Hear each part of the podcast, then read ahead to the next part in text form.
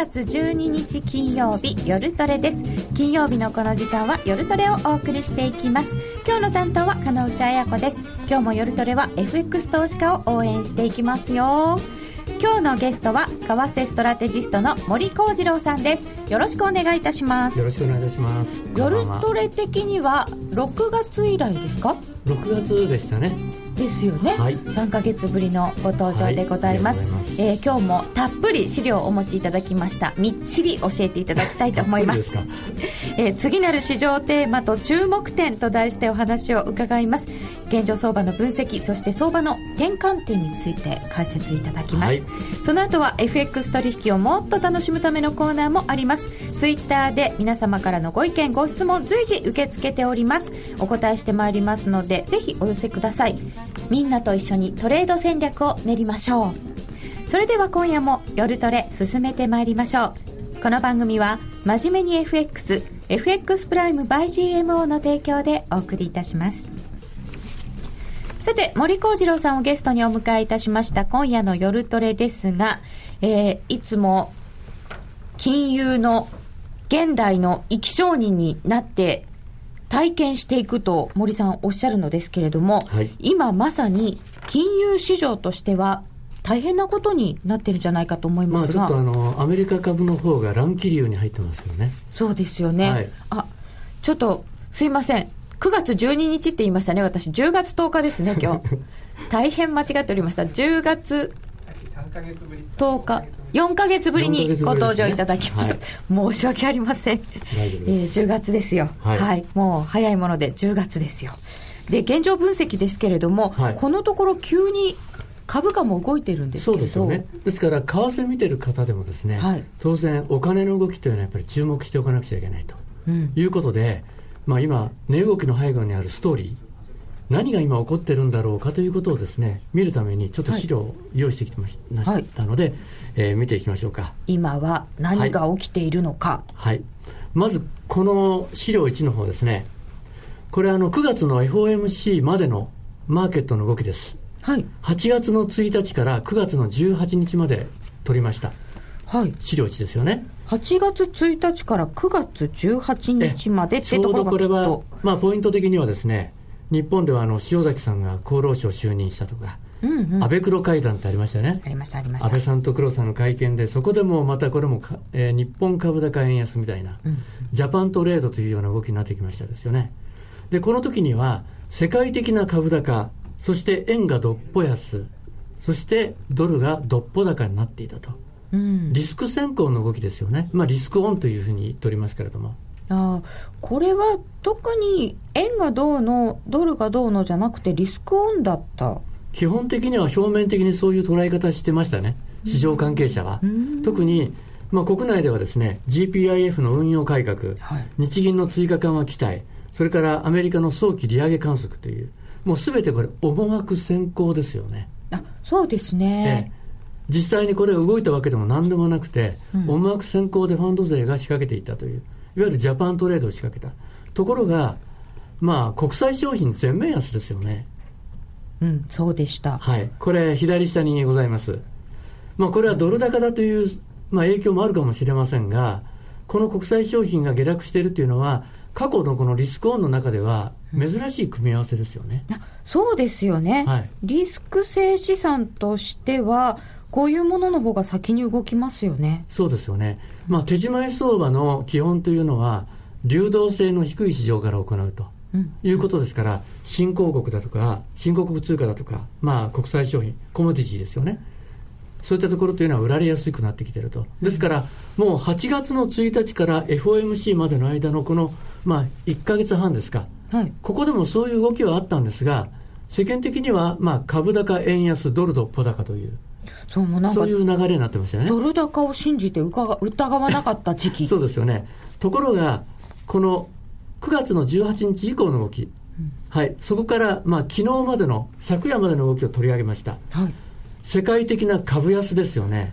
で、特にリスク先行のメルクマールとなっているニューヨークダウは、はい、この3日間、値幅が200ドル超で乱高下して、昨日は300いくらですか？えー、30ドル安、334ドル安というような状況、これが世界的なまあ株安の状況。そして、円がどっぽ高に変わりました。あ円どっぽ高どっぽ高ですよね。ドルに対してもこれ、円高になってますよね。はい。そして、ドルは、どっぽ高だったものが上昇幅を縮小して、円に対してはドル安になってしまってる。はい。で、国際商品はですね、さらに下げて、昨日でニューヨークの原油が、えー、6月の高値から20%の下落率になったわけですから、はいえー、弱気相場入りしてますよね。テクニカル的に言うと20%下げると。で、ね、先週の半ばは、アメリカの小型株で構成するラッセル2000、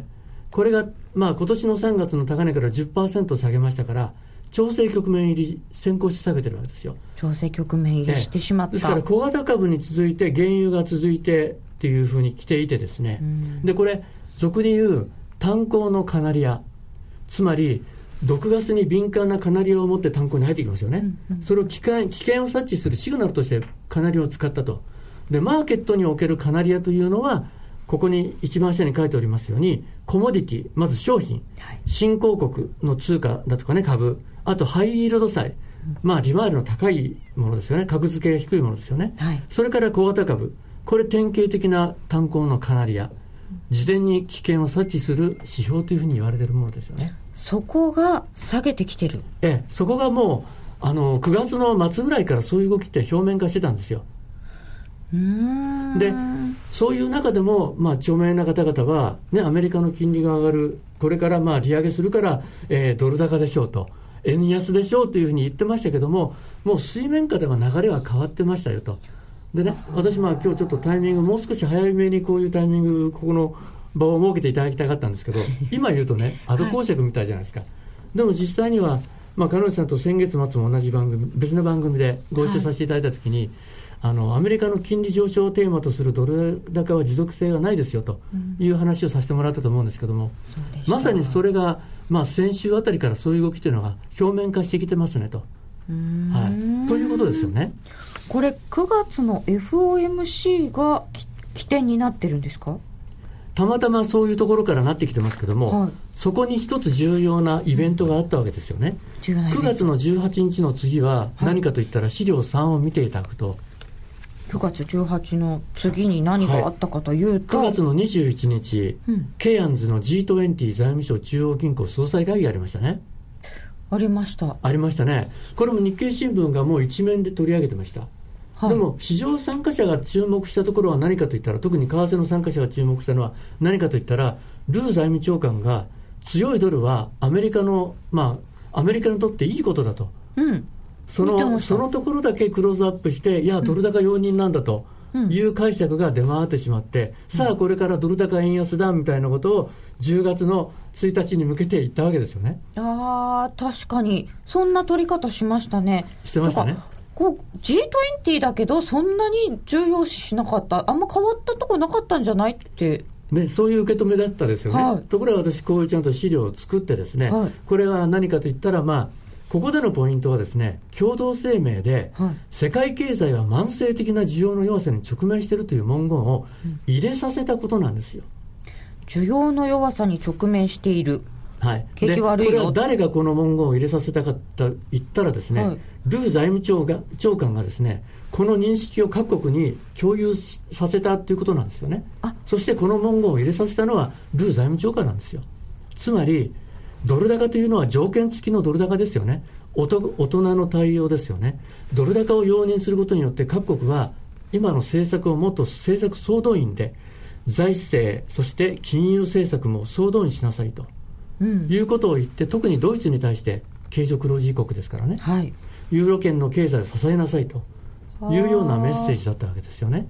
なるほど、はい、日本の成長も期待外れヨ、ヨーロッパも期待外れって言ってましたけど、この時にもう日本とユーロ圏は期待外れだっていうふうに言ってましたよね、うんうん、でこの後に、まあ、今週7日の日に、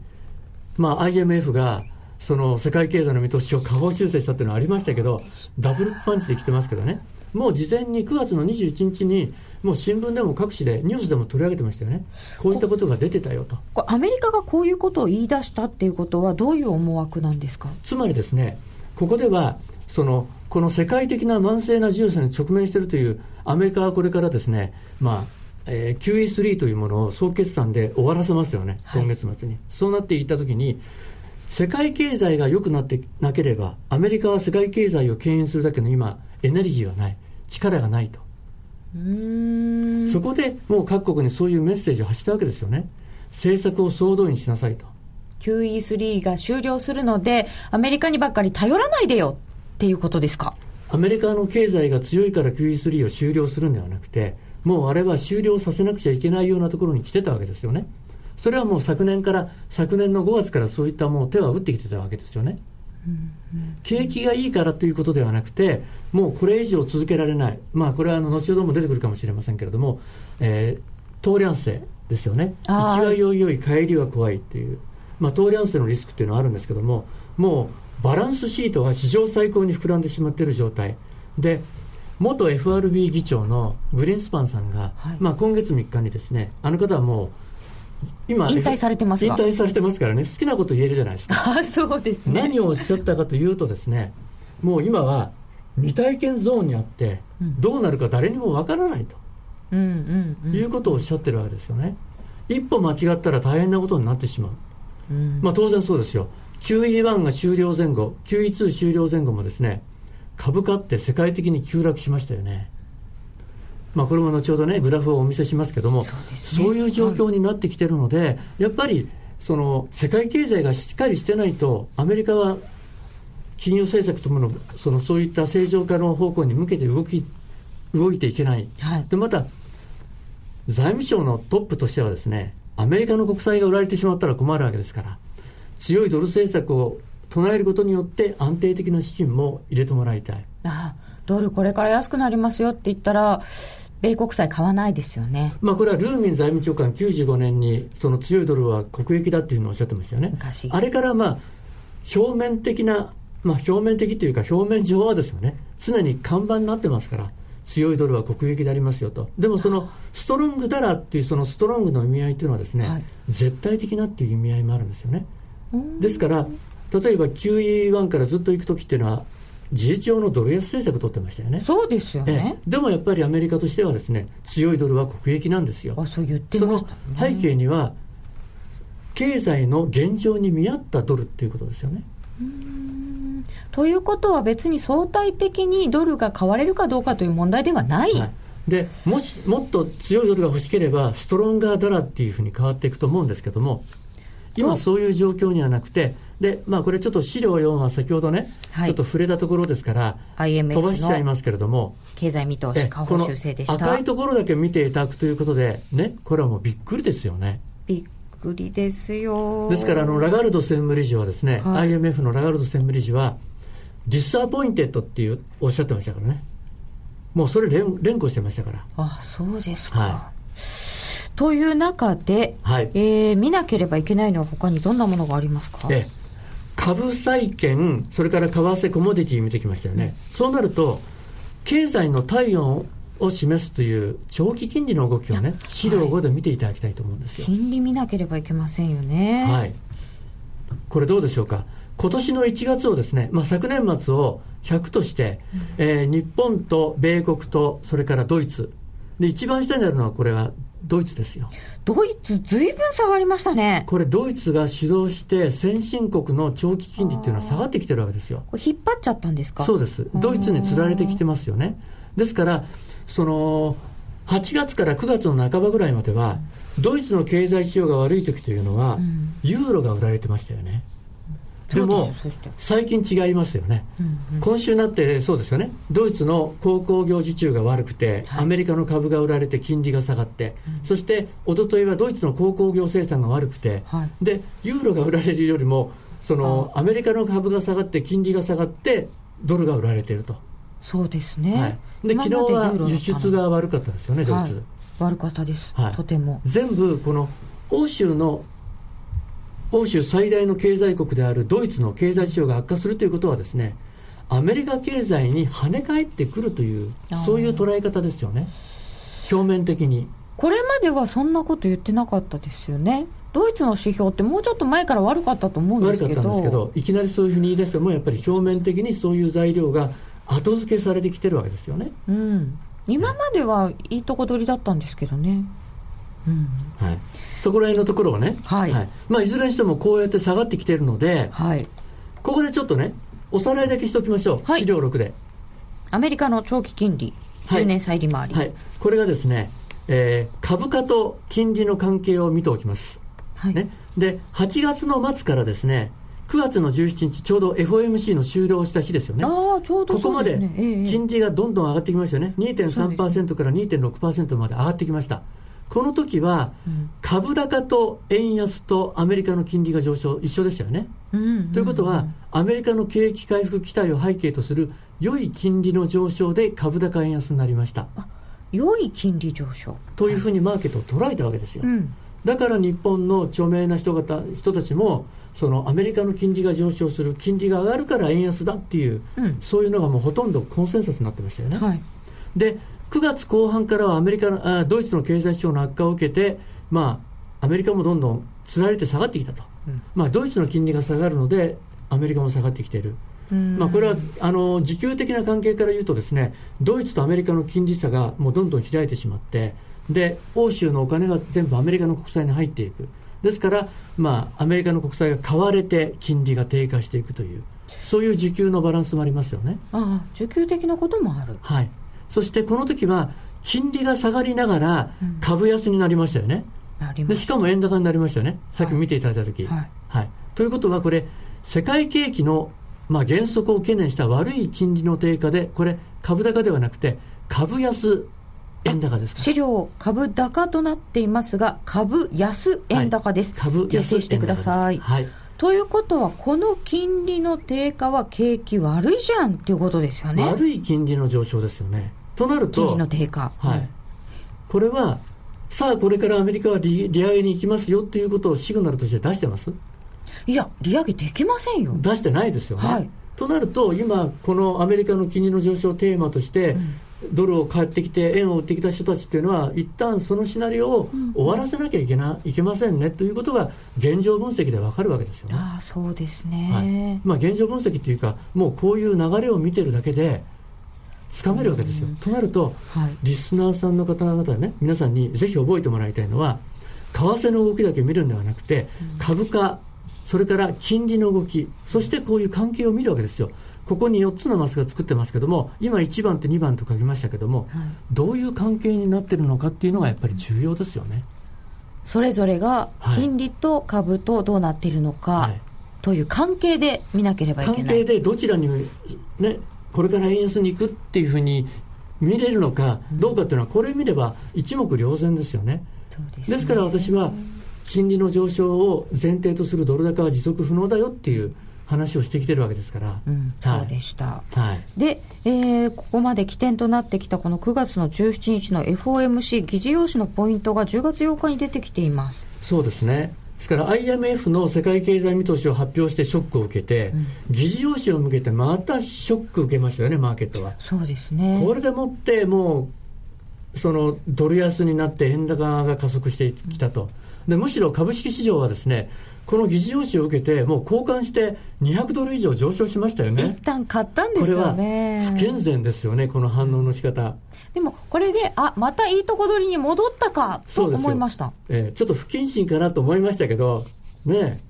またこれ金融緩和の長期化を前提とするもうゴルディロックスみたいな反応してましたよね、うんうん、いいのかなと思いながら私見てましたけどたら1日で終わってしまいました、えー、もう1日天下でしたね。はい。で、まあ、この時に、ポイントだけちょっと言っておきますと、はい、その、文言ね、事前に FOMC 前までは、その、ね、著しい未活用というこのスラックの部分、はい、この文言が変更されるんではないかとか言われましたけど、はい、結局何もしなかったですよね、うん、ただ変更したのがあるんですよ。インフレ懸念のことを述べてるんですよね、うん、声明文で書いちゃってますよ。はい、それから2つ目のポイントとしては、世界的な景気減速とドル高がリスク要因になり得るということを指摘してるわけですよ。世界的な景気の減速っていうのも言ってるし、ドル高も言ってる。言ってるということですよね。うん、そして、声明文のこの相当な期間というものの変更をめぐってですね、その緩和姿勢の本質的なシフトが、シフトと誤解されてしまうからということで、据え置きしてたと。で、なんかもう事前にですね、そのサンフランシスコ連銀が、資料を出したじゃないですか、はい、FC 前に、うん、ね、市場参加者と FOMC の見方が相当ずれてるからって、そしたらどっかのもう大手の新聞がですね、ね FOMC、そのサンサンフランシスコ連議のレポートが、その警告を発したみたいなことを、言ってました、取り上げてましたけど、うん、実際にはそういうことではなかったわけですよね。ですから基本的にはこの表現というのは、まだ変えるような状況じゃなかったということだったわけですよ。でこの9月16、17日の FOMC が終わった時後に、はい、あのアメリカの当局の情報発信ってどんどん変わってきてるわけですよ。そうなんですよね、えー、でそれちょっと見ていただきますとね、はい、これちょうど終了後、FOMC 終了後からの交換の発言、うん、で私はですね、あのー、何を大事にして見てるかというと、はい、通貨当局の話だとか、あと金融当局のコメントっていうのは全部私、ピックアップしてるんですよ。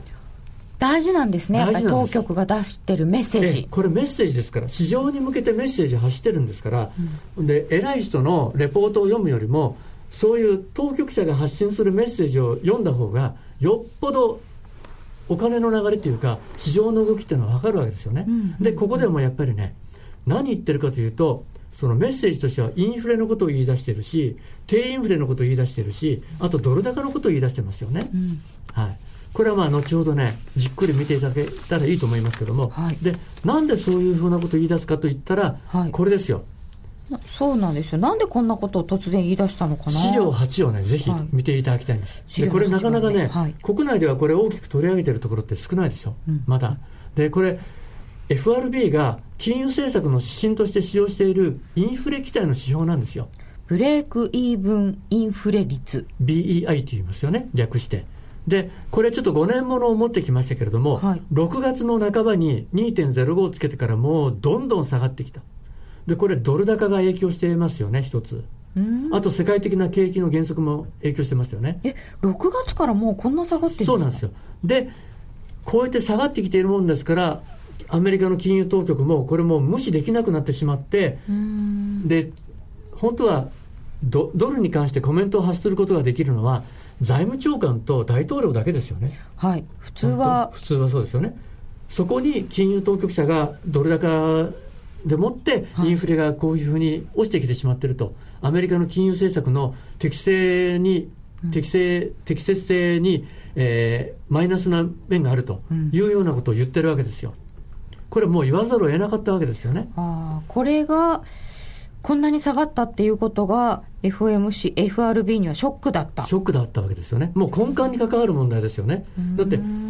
の、マンデート、2つのマンデートですよ。あの、はい、マンデートありますよね。はい、えー、雇用の最大化と物価の安定ですよね。これ物価の安定に反してますよね。あそうですね根幹に関わる問題ですから、もうドル高の問題に対してはもう警告発しましたよね。ドル高がインフレを抑えているのだ抑えてしまってる。はい。で、10月の8日には戻ってきたわけですよ。ドルがちょっと反発したっていうところもありましたし、当局がそういったこともどんどん言って、議事要旨でもそれを取り上げたことによって、インフレ期待というものもちょっと反発したのはこれ10月9日ですよね。1.67まで反発しました。ここやっぱり急激に下がっているところ、これ FOMC の後ですか？この辺が嫌気されたってことですか？急激に下がってますよね。はい、で、えー、ここもと急に戻した。戻してる。まだ1.67ですから1.67%どころじゃだめなんですよ。もう2%以上にこれが戻ってこないと当局もとてもこれは、えー、利下げ、えーと、利上げの方向には動けないということですよね、はい、で、えー、この間にいろんな方がいろんなことをおっしゃっております、ここでねちょっとポイントとして押さえておいていただきたいのはですね、はい、資料10でですね、はいポリシーミックスの組み合わせをちょっと見ていただきたいんですよ。は。はい。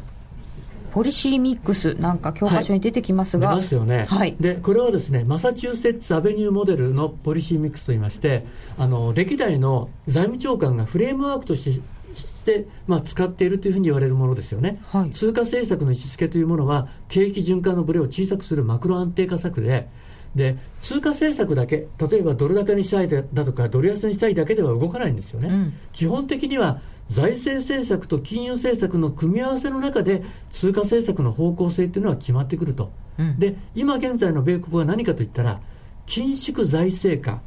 その中でゼロ金利政策を維持してますよね。相当な期間維持してるっていうことですよね、はい、ですからこれ、通貨高というのは持続不可能なんですよ。あこの組み合わせはありえない。このそうです。一時的にそういった方向で動いたとしても、それは持続不能ですよということを言ってますよね。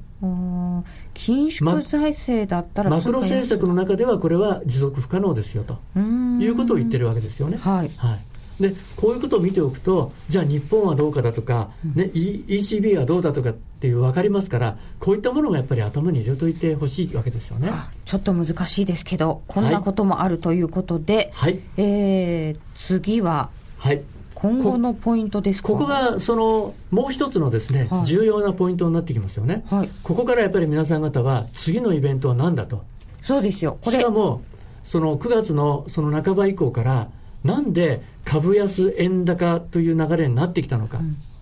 そこの一つの理由はですね世界経済のが先行きが不透明だということもあります、はい、地政学リスクという問題もあります。もっとやっぱりすごいのはやっぱりですねこれですよ。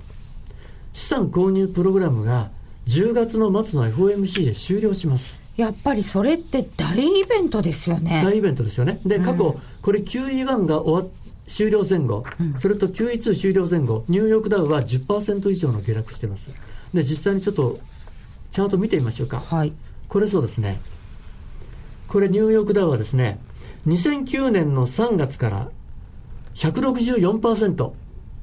上昇しましたね。ああ、よく上がった。上がりました。で、QE1 終了前後っていうのはここですよ。下がってますよね。先ほどの言いました。で、QE2 終了前後も下がってます。で、今、QE3 終了前後ですよ。そうですよね。はい。うん、で、にえー、2011年の10月初め以降は、10%以上の調整局面、一度も経験してないんです。うん。調整もせずに上がってきた。上がってきましたよね。ということは、ここでやっぱり QE3 終了前後、はい、ただ去年ね、リハーサルありましたよね。ありました。去年の5月、ここにバーナンキさんが QE3 を縮小してもいいかなみたいなことを言った途端に日経平均1日で1000円急落して、ドル円は1か月間で9円99銭円高になりましたね。はい。それがここですよ。去年ですよ。それよりも QE1、QE2 それぞれ終わった時っていうのは、もう10%以上の大きな下げやってますから、はい、アメリカの株はですね、日本はそれ以上に影響してるっていうことですけどね。はい。それが今 QE3 というところ、それと歴史的に10月っていうのは、はい、大きく相場っていうの動いてますよね。10月はなんかブラックマンデーそうでしたね、はい、それからブラックサーズです、ね、これはもう歴史的なもう株価急落局面ですよね、うん、はい、それと10月というのはアメリカのミューチュアルファンドの、まあ、決算前の手仕舞いですか、はい、あの税金対策売りだとか。あとは11月決算のヘッジファンドが45日前ルールということで10月の半ばに向けて、まあ、そういう契約をやっているところっていうのは手仕舞いが入りやすい、はい、はい、そういう動きがありますから、うん、それも重なってくるということは、まあね、ポスト QE 相場ということは警戒される中で、まあ、強気相場も6年目の憂鬱を迎えていると。そうです、それもあるんですよね。そういうことなんですよ。全部重なっちゃってると。10月ですよ、QE 終了しますよ。はい。じゃあ、この先一体どこをどういうふうに注意して見ていったらいいのかなということは、この後、また教えていただきたいと思います。一旦ここでお知らせです。あのロングセラーラジオ、ソニー EX5M2 好評発売中。高級感あふれる大型ボディに大口径スピーカーを搭載。短波放送のほか、AM、FM も受信可能です。卓上型ラジオ EX5M2。乾電池 AC アダプター付きで税込1万8360円。送料500円。お申し込みお問い合わせは0335954730ラジオ日経通販ショップサウンロードまで。CD 金井さやかの90日で仕上げる TOEIC テストステップバイステップコーチング好評発売中。500分にも及ぶ音声ファイルとボリュームたっぷりの PDF ファイルを1枚に収納。しっかり確実にテストに向けた指導を受けることができます。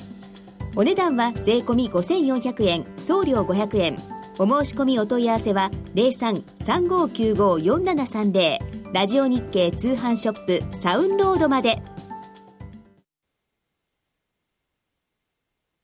はい、それではえ引き続き森さんにお話を伺ってまいります。じゃあここからどうなるんだてそこが気になるところですけど、次のポイントっていうのはやっぱりそうですよね、これ、ポスト QE というところをどう切り抜けるかということですから、うん、イエレンさんにとっての喫緊の課題というのは、ですねここにも書きましたけども、うん、市場の混乱を招くことなく、資産購入プログラムを終了することですよね。混乱なく、はい。はい、ということは、早期利上げ観測を高めれば、不安は煽っちゃいますから、そんなことは絶対しませんよね。はいはい。はい、ですから、そういうことが分かってると、いくらね、市場関係者が、ね、アメリカの利上げするからドル高だって言われても、いや、そんなことありえないですよと。この段階でイエレンさんは去年のバーナンキショックのようなことを二度と繰り返さないと。そういうふうに考えますよね。とても気をつけてると思います。はい、そうなると、次市場参加者が注目するところっていうのは、その声明文がどう変わるのか。あ声明文がどう変わるかで、いつ利上げかなっていうのが読めるんですか？そうです。これ、その市場参加者というのは何に注目してるかといったらですね、ここの括弧2のところ書きましたよね。はい。2つの文言の扱いが注目されますよと。2つの文言はい。1つはですね、労働市場のスラックに関する表現ですよね。うんうんうん、で、えー、9月の声明文の中にはですね、広範な労働市場のか、えー、指標は、労働資源の、えー、活用不足が著しいと。ああ出ました、言ってました。シグニフィカントという単語が入ってましたね。うん、はい。ですからこの文言がどう変わるかということがやっぱり重要になってきますよね。うん、それと、えー、ゼロ金利政策を維持しているその時間軸の表現、相当な期間というこれ、コンシダブルタイムという、うん、これが外される可能性もありますけどね。あそれ気にしてましたよね。えー、変更した方がいいっていうふうに言ってますよね。うん、というものも、この資産購入プログラムが、えー、終了した後もっていうものがついてましたから、終わっちゃったらそれ、もう抜かないといけないでしょっていう話なので、ここが変わる可能性あります。ところがね、これ変えたときに、市場参加者の中にはね、ひょっとしたら勘違いして、はい、いや、これ利上げが近いとかって言い出して、またそういう動きが出てくる可能性もありますから、そこはね、まあ、マーケットの美人投票と割り切って、まあ、みんながそう見てるんだったら、ま、騙されたつもりでドル買ってあげようと。あそこはついていくんですね。ついていくと。みんながそう言ってるからね。ねでも、ね、でもここは戻ったところは売りだよねと。そういうスタンスでもう割り切ってついていくわけですよ。本気でもろ手を上げて金利引き上げが早くなるなとは思っちゃいけない。いけないよと。でその根拠は何かというところをこれからお見せします。はい、はい。えー、資料については今交渉中です。資料14の方ちょっと見ていただきましょうか。資料の14番目。はい。金利はい。今現在は事実上のゼロ金利政策ですよねでこれを利上げしていくっていうところですけども、正式な表明、あの正式な言い方としてはですね、リターントゥノーマリティなんですよ。つまり、金利正常化なんです。ノーマルですね。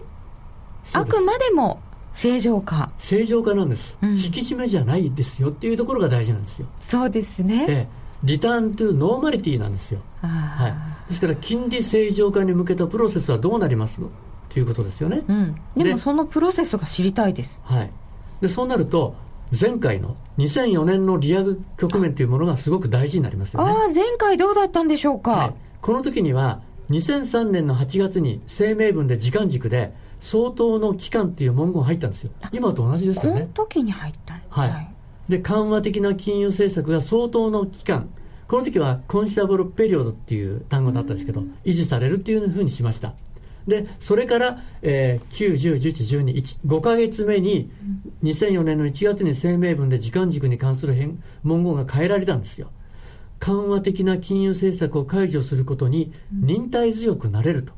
can be patient に変わったんです。これさっきちょっと聞き覚えがあるでしょ？はいはいはいどっかこれ最近ダドリーさんとあとはニューヨーク連銀のダドリー総裁とシカゴ連銀の、えー、エヴァンさん。エヴァンさんこの単語最近もうひっきりに使ってますよね。キャンミーペイシャント、忍耐強くなれるって。ということは、同じようにこれ使う可能性非常に高いということなんですよね。はい。ということはですね、今回、あの、相当の期間というのは、今年の3月に文言変わってます。イエレンさんが就任して初めての FOMC ですよね。はい、ここで相当な期間というコンシタブルタイムに変えました。うん、となると、今回、10月の末の FOMC か、12月の FMC の声明文で忍耐強くなれるに変える可能性あります。can be patient。これなんとなくこう日本語で言うと意味が分かりにくいんですけど。緩和的な金融政策を解除することに忍耐強くなれるよと。ずっと我慢できるよってことですよね。解除することに忍耐強くなれるっていうことはまだ解除しないよ。解除しないよと。ってことですよね、はい、解除のアクションをすることには忍耐強く我慢できるよと、うん。はい、そのまましますよと。この can be patient が出てくるかも、はい、はい、そうするとその相当な期間という文言が外されてもその後にキャンビーペイシェントという文言に変わるから一段階増えますよね。まだ次あるんですね、はい、そこからまたさらに、うん、えー、慎重なペースで解除できるよと。緩和策を解除できるよという文言に変わってその翌月の FOMC で実際に利上げやるわけですから、2段階変わっていく可能性があるよということですよね。そうなると、もう市場がね、市場参加者がこう慌てて、いや、さあ、利上げだって騒いだとしても、そこは騙されたつもりで、まあ、いや、ちょっとじゃあ、ドル高ついててあげようと。でも、戻り売りスタンスでやっていけばいいわけですよ。ですから、本当にドル買いするとこっていうのは、実際に利上げしてからでも全然遅くないですから。この時の利上げというのは正常化に向かっていくところですから良い金利の上昇で株高になっていくところですから、うん、株高ドル高っていう流れになっていきますので。そうなったら長いので、はい、別に、えー、動き出してからでもいい、えー、全然遅くないです。かなりの階段を踏んでいかないと利上げまではいかないんですね、はい、ですから当面の焦点となるのはまずこのねえー、ゼロ金利の解除に代わってですね忍耐強くというものが入ると思いますから、うん、それを見極めて次は労働市場のスラックとインフレ期待、先ほどのあのブレイクイーブンイーブンのインフレ率、はい、あれがどういうふうにして評価されるか、またどう変化してくるかというところを見ていくわけですよ。市場のインフレ期待が変わっていくところを見なきゃいけないんですね。そうですそして、ただ今のところは利上げの予想を結構、後ろの方にしてます？そうですね、これあの、資料15は FF レート先物市場といって、はい、アメリカの金融政策のこれ、あのツールです、FF レートっていうのは対象ですよね。はい。これの先物市場があって、うん、ここはあの金利変動リスクを抱えている債券リーダーによって形成されてますから、はい、彼らの見方っていうのは常に、まあ、大体その正常って言いますか、今の動きを反映してますよね。うん、これがこの FOMC 終了後からどんどん後ずれしてるわけですよ。はあ、はい、後ずれしてる、利上げが遅くなるね、はい、どんどんおおあの遅れてってますよね、はい、でここに私、利上げの織り込み度合いの確率も載せてますけども、うん、7月の30日の時にですね、はい。えー、9月の FOMC、2015年の9月の FOMC の利上げの確率が87%だったものが、どんどん下がってきて、今62まで落ちてきてる。7月は42%。来年の半ば6月は21%まで落ちてしまってる。あこ21%ぐらいの人しかここが利上げだなって思ってないってことですよね。いや100%の確率のうちの21%しかないってことですね。ないですね、はい、ですからまあこうなるとねこういう指標を見てるとこれ常にあのシカゴボード・オブ・トレードのそのホームページでこれデータ取れますから。あそうなんですね。そうです。そうするとね市場参加者がね、さあ利上げだっていうふうに言っててもこの数字が変わらなかったらあまだまだ早いねっていうふうに見れるじゃないですか、うん、ここのズレを気にしなきゃいけないですね。そうです。でこの FF レート先物市場っていうのは、はい、あの FRB の当局者もこれ見てますから。あそうですよね、はい。はい、このこと言ってますから彼らは、うん、はい。はい、そして、えー、もう一つちょっと気になるのがファンド筋のポジションなんですけど。そ、ね,、のまあアメリカの金利上昇、金融政策の方向性の違いということを前提としてですね、うん、ドルはこれ IMM ファンド筋の9月末現在のポジション状況ですけども、ここにあるのがこれ、ドルがこれだけもう買い越しですよ。ああ、随分買い越しました。はい。そしてこちらがですね、円が、えー、ユーロに続いての売り越しになってます。うん、ただ私が注目しているのはですね、取組高占有率といって、はい、このファンドのネットポジションが総取組高に対してどれぐらいの過熱感がある状態になっているかというものを見ると、はい、過去のピークは60%だったものに対して今50%あるんですよ。ユーロは33%ですよ。あれですから円の方が過熱感があるんです。あそうなんですね、はい、というふうに見れるわけですよね。はいそうなると、ここまで積み上がってしまって、むしろこれ、今、ドル安になってしまったということは、含み損を抱えているので、どういう状況になるかというと、持ち高解消ニーズを持ってますよと、うん、いうことですよね。で彼らは一夜にしてポジションひっくり返すようなエネルギーも持ってますので、はい、このポジションが、まあ、ショートカバーされた時にはどうなるかといったらそれだけ円高圧力が強まってくると。ですでにですねこれ昨日までの動きを載せてます見て見てください、はい、総取組高がですね9月のに、えー、15日をピークにして、どんどんどんどん減ってきてますよね。ああすみません、9月の26日をピークにして。減ってるんですね。減ってきてますよね。で、減りながら、円高に触れてるじゃないですか。あそうですね。ということは、はい、円を売ってるポジションを買い戻してるっていう証拠ですよね、これは。円高になりながら取り組み高が減ってるってことは、円を売ってるポジションをもう解消している。決済してるよという、そのそういうことを示してますから、今晩発表される新しい IMM ファンド筋のポジションは、まあ、円の売り越しがちょっと減ってるかなと、うんうん、それでも相当量残ってる可能性あるので、まあ、ショートカバーで一段の円高にはちょっと注意しなくちゃいけないねと。ニューヨークの金曜日に発表になります。毎週これも気になるところです。そうですね。さて、はい、えー、実はファンダメンタルのお話を伺うことが多いんですけれども、森さん、実は一目均衡表の鬼ってコメント先ほどいただいてたんですけど、結構、はい。優しい顔した一目均衡表の鬼ですっていう。鬼というか、まあ、あの、あれですよね。えー、経験則というものをやっぱり大事にしてますし、はい、極意というものをね、まあ、前回ですから6月にここで参加させてもらった時には極意を話しましたよね。そうでした、はい、ユーロ売りでした。えドル高？ドル高。はい、はい、これ週足チャートで前回ですねこの地高線が天速逆転の状態にあって、ここもそうですよね。すごいとこだったんですよね、上に抜けていって、ドル高になりますよって話した、これ抜けてきて、ドル高になりましたね。はい、思い出しました？はい。はい。うまくきましたね。で、今回どうなってるんですか？これ波動的に見るとですね、ここはあの、いつですか？2011年の10月ですよね、はい、ここを起点に1波、2波、3波、4波、ここから1、2、3、4、5って入っていくんですよ。で、ここで5を取るんですけども、今基本的には三役揃い踏みの買いの状態ですよね、はい、基本的には、うん、売りのシグナルまだ出てませんよね。出てないです、はい、というところですがとりあえず基本的には中期ターゲットというのは112円というのは N 計算値であるんですよ、はい、ただし110円の丸9というところ、うん、前回の高値ですよね。この10月の1日の、はいはい、ここがここで上げが一巡する場合は、106円の64に向けてスピード調整。で、64というのは、実は101円の06っていう、これ7月の安値なんですよ。はい。ここから110円の丸9までいったところの38.2%。これが106.64。はい、で、その下にはですね、転換線上向いてます。106円の丸6に位置してます。はい。ですからこれ、どんどん上向いていってますから、転換線に向けたスピード調整というふうに見ていいでしょう。うんただ転換線割れるとこれ話変わってきますから、うん、はい、とりあえずは106円の64というところが一つの、まあ、チャート的なターゲットになってきますよと。で週足は基本的にはまだ完全なる売りというような状況にはなってません、はい、はい、ただし、ま、冷やし冷やしこれ冷やしです。ドル円の冷やしベースで見ますと、はい、年初来安値100円の76銭というのがありますよね、はい、ここからえー、アルファベット数字の5波動が始まってまして、1、2、3っていうふうにいくんですけども、うん、先ほどの101円の06っていうのは、ここ7月10日、ここですよ。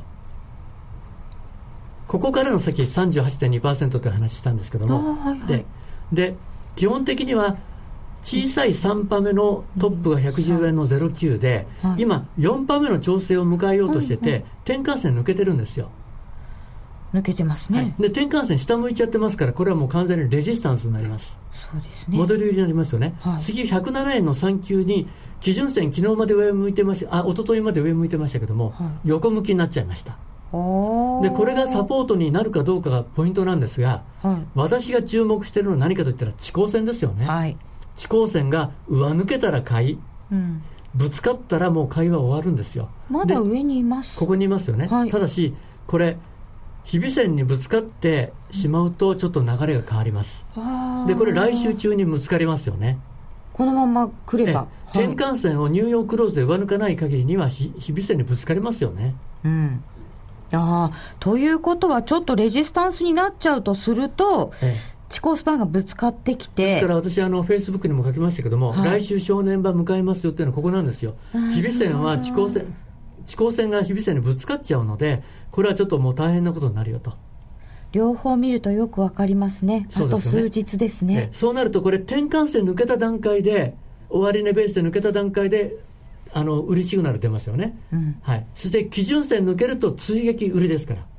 すからトレンドフォローの基本というのは上抜けたら買い下抜けたら売りですから、はい、ですからここで上抜けて買っていきました。でも今度は転換線抜けたら売りになるんですよそうなるとちょっと週足も変わってきそうですね。週足も変わりますよね。で今日月足を置いてきましたけどもやっぱりあの重要な日柄ってあるんですよ。ああそうですか、はい、でこの冷やし上で行く日柄はですね、はい、実はこれ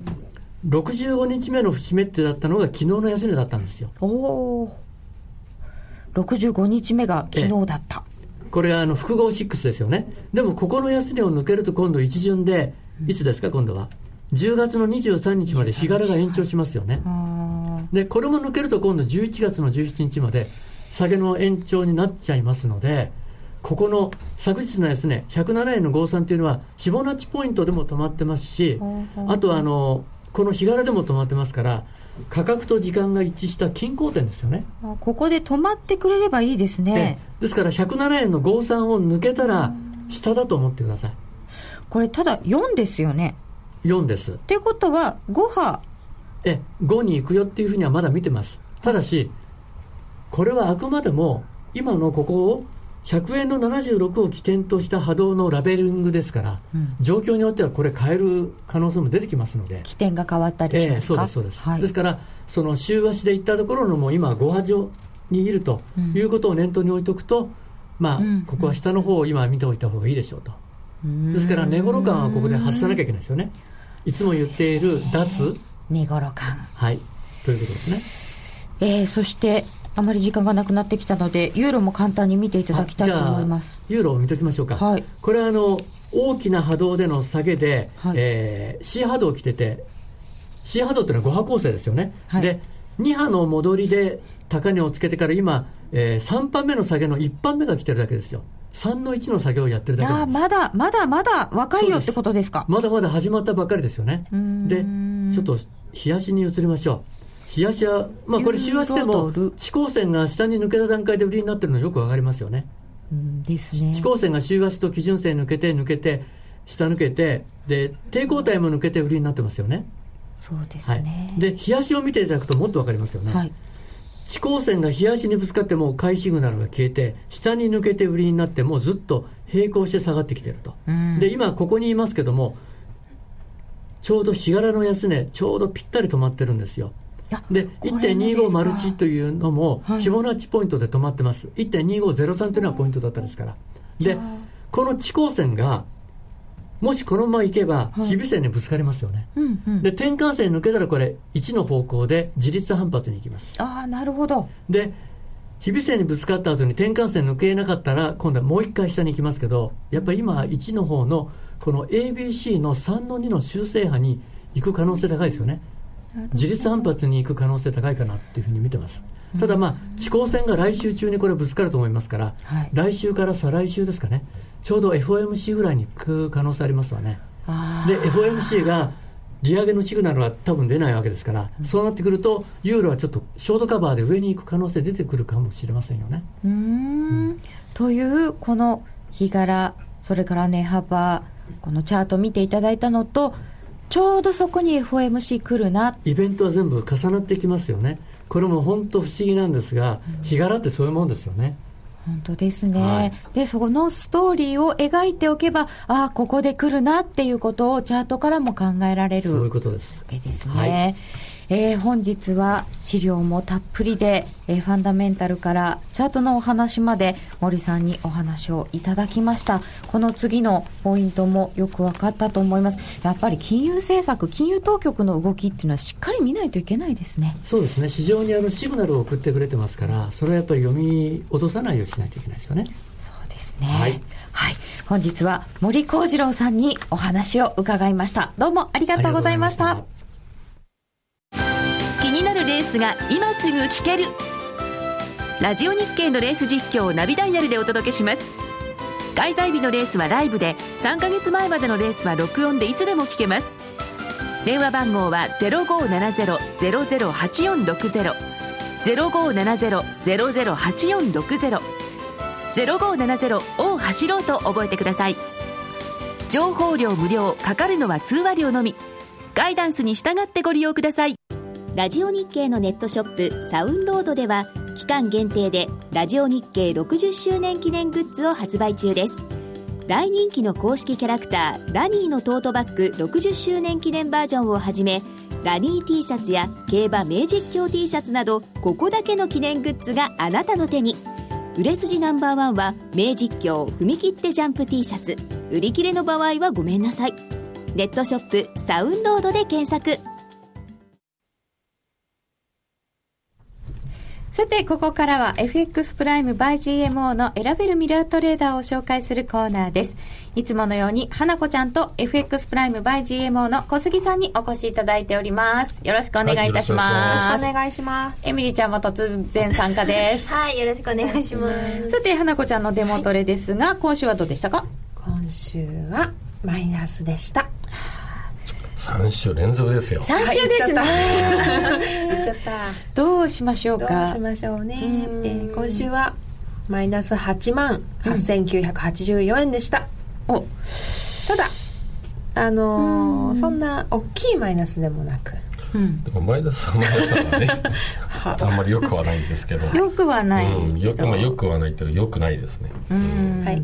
詳細がこちらでございます何が悪かったでしょうか？えー、一番そうですね目立ったのがゴールデン FX の5ドルドルのマイナスと。全然ゴールデンじゃないじゃんね。本当ですね。磨かないと。あとロー DD のユーロニュージーランドドル1回。あとオン・ザ・リバーポンド円の1回。これが1回がかなり大きいマイナスで。1回でやられてますね。そうなんですよ。この3つは1回あとモーニングブルカナダ円も。あでもこれが3回でマイナス7万なんですが、まあ、この辺りが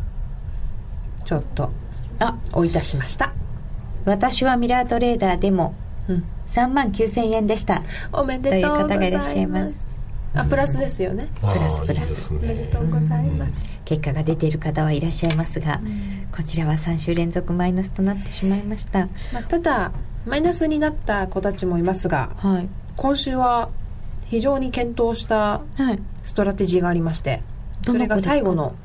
ウェイブライダーの2つ通貨ペアあるんですけど両方とも2回ずつトレードしてプラス200ピップス取ってます、うんうんうん。本当だしかもなんかこの通貨だからだねっていうんじゃないですね。そうですね。このストラテジーがうまく機能したらしく、うん、えー、ニュージーランドドルとポンド円ですね、うん、ちょっとこの辺をもう少し詳しく見てみてはい、はい、何が良かったのかなっていうのも検証してみたいと思います。そうですね、はい、それを検証してもし良さそうであれば、うん、その辺をちょっと、うんうん、参考にしながら他も選んで追加とかもそうですね、考えたりウェーブライダー。ウェー。ブライダーニュージーランドドルとポンド円です。この通貨でもあれば調子よければね、ね。うん、これ追加して入れ替えるっていうのもかできるかと思いますね、うんうんうん、ですね、うんまあ、3週となるとちょっと入れ替えを考えたいかなっていうところですか？そうですね。今こうやりこの相場としてもなんか動きづらい状況になりつつありますもんね。やっぱそうですか、うん、調整気味ですかね。調整全般的に調整に入っちゃってるんで、ん、そうですね、こういう時こそお任せしたいんですけどね、ですね、自分でなかなか難しく、はい。うん、ここはちょっともうちょっと我慢かなと、うん、状況でしょうね。我慢の状況、うん、まあ大きく、まあ8、まあ、8番も大きいんですけど、まあ以前に比べれば。以前と比べると、だいぶ収まってはいるので、あと前に1週間で30万プラスになったこともありますので、まあ、そういうことも来るだろうと期待しながらそうですね。今は耐えて、いきたいなとあとこれポジション最大ポジション4じゃなくてよかったですよね。そうですね、うん、その最大ポジションもともと4のままやってた時はかなり悲惨な時は、うんうん、あの損失がどんどん膨らんでったんですが4月あたりに本郷さんというあのミラーの伝道師という方がアドバイスをしていただいて、うんはい、それからポジションの数を小さくして1にしたのでこういう損失が出てる時も最小限で抑えられてるんだなと思います。伝道師によると、うん、相場がちょっと